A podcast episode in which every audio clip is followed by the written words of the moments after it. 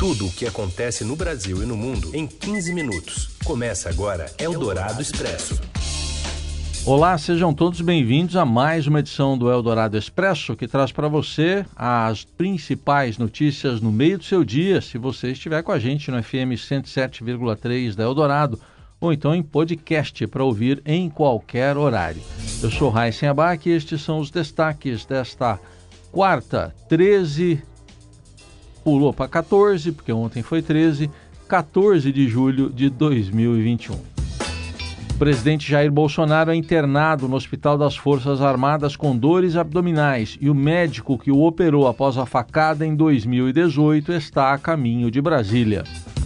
Diretora da Precisa Medicamentos diz à CPI da Covid que a empresa não ofereceu a vacina Covaxin por 10 dólares a dose e que o governo mentiu ao citar o valor. E ainda a descoberta de um novo negócio do dono da Precisa Medicamentos e a tentativa de combater um drama piorado pela pandemia, a pobreza menstrual. É o Dourado Expresso. Tudo o que acontece no Brasil e no mundo em 15 minutos. Começamos falando do presidente Bolsonaro, que está internado com dores abdominais e por isso até foi cancelada a reunião entre os chefes dos três poderes que estava prevista para esta quarta-feira. Mais informações direto de Brasília com André Borges. Boa tarde, Heisen e ouvintes da Eldorado. A gente segue aqui em Brasília acompanhando o quadro de saúde do presidente Jair Bolsonaro. Ele deu entrada no Hospital das Forças Armadas na madrugada né, dessa quarta-feira, sentindo dores fortes na barriga. É, o quadro nesse momento é estável, o presidente está bem, segundo como divulgou a assessoria de comunicação do Palácio do Planalto, está animado, foi a palavra que eles usaram para descrever aí a situação do presidente, é, que segue em observação. Bolsonaro ele tinha já prevista a operação de uma hérnia que ele tem para fazer, não tinha data marcada ainda, né? falava-se que poderia fazer ainda neste ano. A avaliação nesse momento é de que ele pode até passar por essa cirurgia é, de hérnia, mas o quadro, novamente, para ficar claro, não é grave. O presidente, segundo as informações oficiais, está bem é, e segue em observação. Pode ser que vá para casa ou que até essa noite, durante hoje, a noite, durma no próprio hospital aqui no HFA. Hoje, como a gente já informou, se encontraria com os presidentes do Senado, da Câmara é, e também do Supremo Tribunal Federal, uma agenda importante aí que tinha o propósito, né, de selar, digamos, as pazes entre os poderes, depois aí de dias de uma série de ataques que o presidente fez contra membros da CPI da Covid, por exemplo, contra o também ministro do Supremo, Luiz Barroso, né, que é o Barroso que é o presidente também do Tribunal Superior Eleitoral, acusado ali de estar dificultando as coisas para a agenda principal do presidente hoje, né, Heisen, que é o tal do voto impresso. Obrigado aí ao André Borges e o médico Antônio Luiz Macedo, responsável por operar Bolsonaro em 2018, após a facada que ele sofreu em Juiz de Fora durante a campanha eleitoral, está a caminho de Brasília para examiná-lo. A informação foi revelada pelo jornal o Globo e confirmada pelo próprio cirurgião ao Estadão Broadcast Político. Bolsonaro deu entrada no hospital, como nós ouvimos aí os detalhes trazidos pelo André Borges uh, André Borges e continuamos acompanhando as informações e a qualquer momento você acompanha também toda a atualização no portal estadão.com.br. Eldorado Expresso.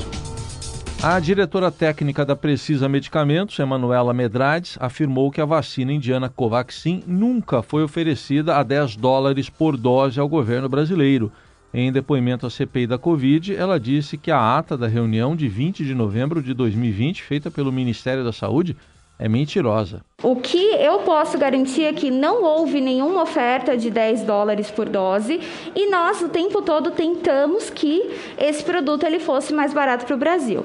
Podia ser uma expectativa e que era, eu tinha essa expectativa. Através dos e-mails, os senadores vão poder ver que eu tinha essa expectativa e que eu reafirmei essa expectativa de um custo menor diversas vezes. A memória da reunião é mentirosa, é isso?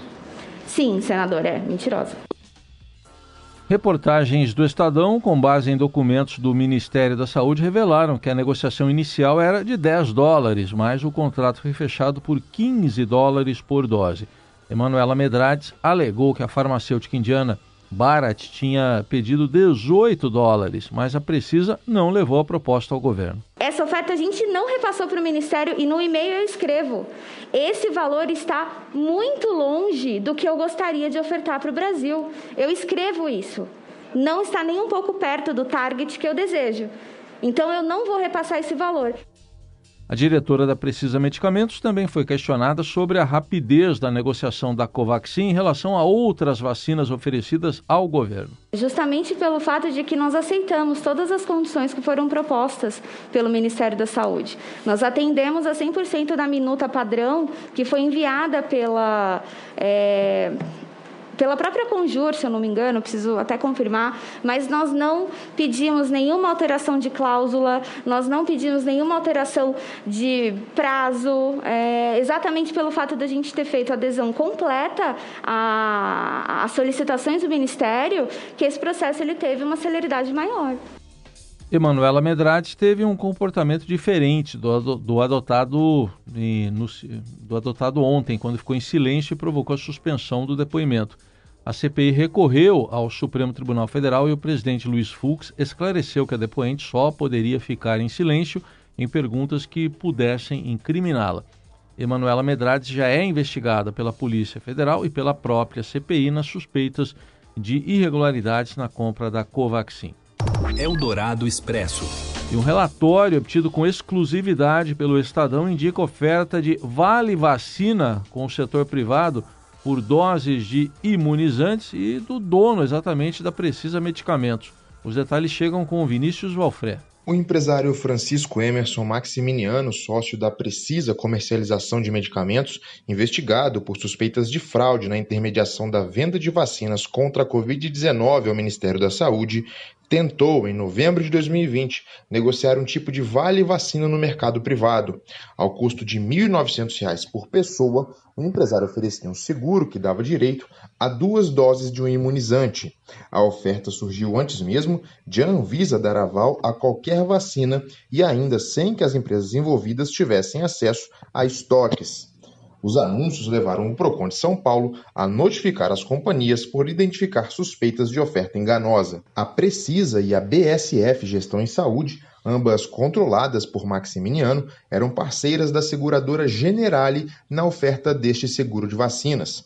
Em propagandas veiculadas nas redes sociais no final do ano passado, a Generali informava que, além das duas doses da vacina, o seguro dava direito à cobertura em caso de invalidez ou morte acidental e a um reembolso de medicamentos de uso agudo.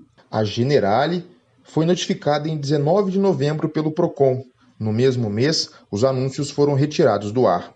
Em 25 de fevereiro, cerca de três meses após a notificação do órgão de proteção ao consumidor, o Ministério da Saúde fechou contrato de 1 bilhão e 600 milhões de reais para a compra de 20 milhões de doses da vacina indiana Covaxin com a intermediação da Precisa. A tentativa de estabelecer esse negócio no mercado privado alimenta as suspeitas da CPI da Covid de que as empresas de Maximiniano não deveriam ser consideradas pelo governo de Jair Bolsonaro para intermediar a compra de vacinas. O empresário também é dono da Global Gestão em Saúde, empresa que o levou a ser réu em uma ação de improbidade com o então ministro da Saúde, Ricardo Barros, em virtude de um contrato para compra de medicamentos de alto custo.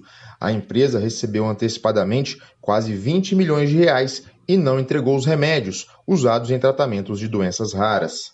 Eldorado Expresso. Dois projetos do governo do estado e da prefeitura de São Paulo tentam minimizar um problema antigo, mas que piorou durante a pandemia, chamada pobreza menstrual. Uma pesquisa brasileira divulgada em maio indicou que uma em cada quatro alunas já faltou às aulas por não ter condições de manter a higiene durante a menstruação. O estudo lançado pelo Fundo de População das Nações Unidas e pelo Fundo das Nações Unidas para a Infância, Unicef, mostrou que 713 mil meninas vivem sem acesso a banheiro ou a chuveiro em casa.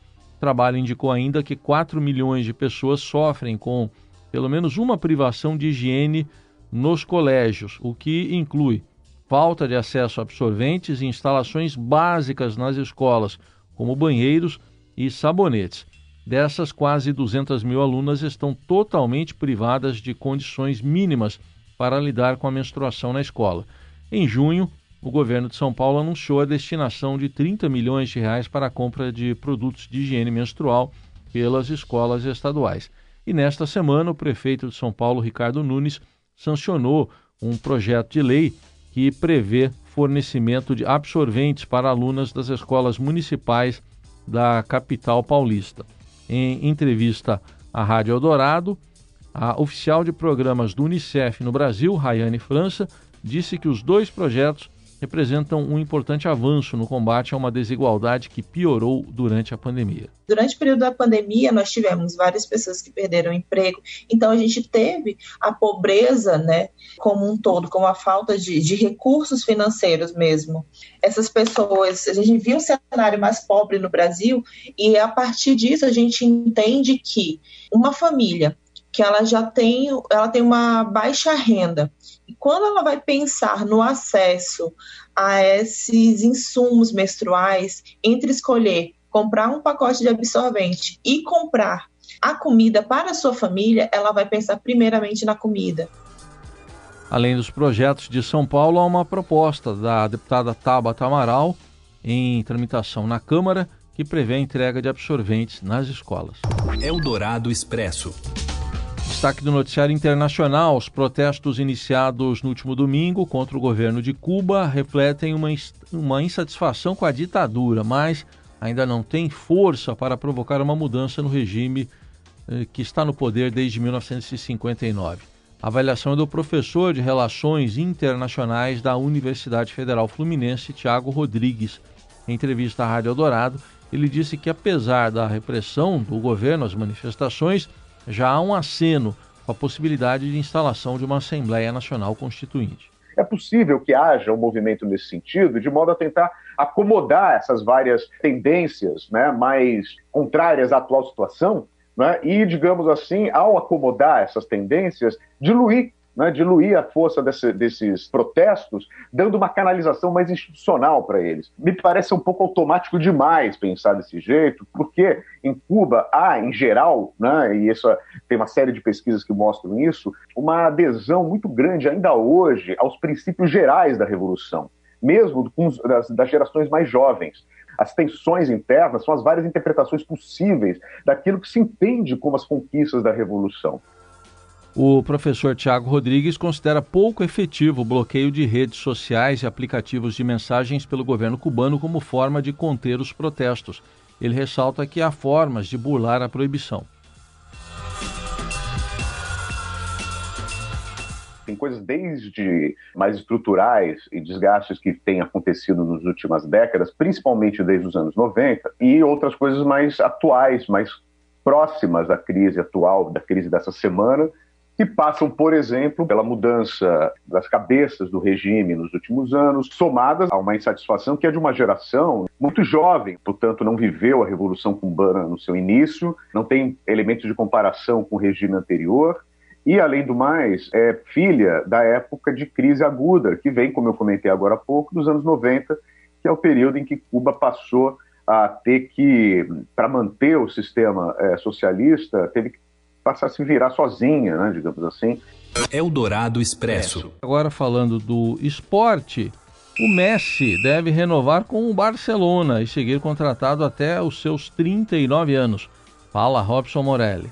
Olá, amigos. Hoje eu quero falar de Lionel Messi, isso mesmo, o argentino que ganhou a Copa América aqui no Brasil, diante da seleção brasileira de Tite, de Neymar, lá no Maracanã, no fim de semana passado. A renovação do seu contrato com o Barcelona, segundo jornalistas espanhóis, está muito bem encaminhada. Ele deve assinar com o Barcelona por mais cinco, cinco temporadas, o que seria o fim da sua carreira no futebol. Messi está com 34 anos, iria jogar no Barcelona até 39 e aí talvez encerrar a sua vitoriosa carreira no clube catalão. Lembrando que o Messi, depois que ganhou a Copa América, até dois dias antes, é, virou um cidadão, um jogador desempregado. Isso mesmo, o Messi acabou seu contrato, ele não tem vínculo com mais ninguém, ele é um jogador desempregado. Campeão, porém desempregado. E o Barcelona foi o único time profissional em que ele jogou.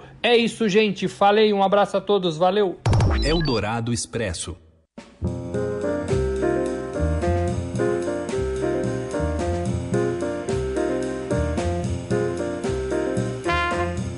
Gente está ouvindo Herbie Hancock para contar para você que o escritor Paulo Coelho e a mulher dele, a artista plástica Cristina Oiticica, se ofereceram para cobrir os gastos do Festival de Jazz do Capão, na Chapada Diamantina, na Bahia.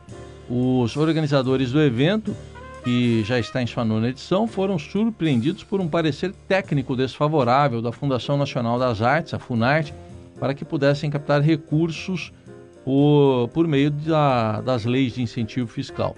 Esta é a primeira vez que o Festival de Jazz do Capão não poderá usar a Lei Rouanet, é, porque vinha sendo chamado também de um festival antifascista. Coelho publicou a oferta em sua conta no Twitter escreveu: A Fundação Coelho e Oiticica se oferece para cobrir os gastos do Festival do Capão, solicitados via Lei Rouanet, 145 mil reais. Entre em contato via DM, é mensagem direta pedindo a alguém que sigo aqui que me transmita. Escreveu ele e completou: única condição que seja antifascista e pela democracia.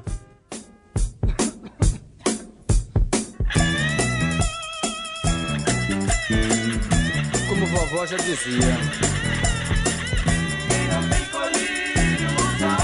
É, já agora a gente já ouve uma, uma das muitas autorias aí do Raul Seixas e do Paulo Coelho. Essa frase, publicada pela organização do evento em suas redes sociais, foi tomada como justificativa pela Funarte para recusar o projeto. O documento foi assinado no dia 25 de junho pelo parecerista Ronaldo Gomes e por Marcelo Neri Costa, diretor executivo da Funarte, e os organizadores do festival vieram a público na segunda-feira para comentar o assunto e publicaram trechos do parecer em que citam a tal postagem de 2020 em que o evento se posicionava como antifascista. O parecer começa com uma citação atribuída a Johann Sebastian Bach. O objetivo e finalidade maior de toda a música não deveria ser nenhum outro além da glória de Deus e a renovação da alma.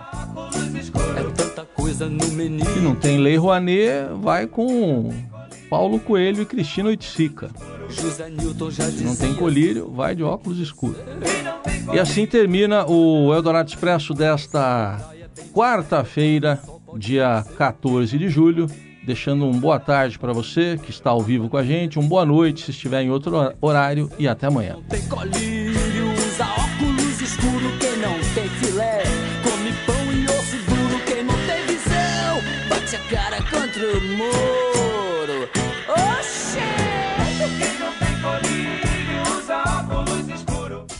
Você ouviu Eldorado Expresso tudo o que acontece no Brasil e no mundo em 15 minutos.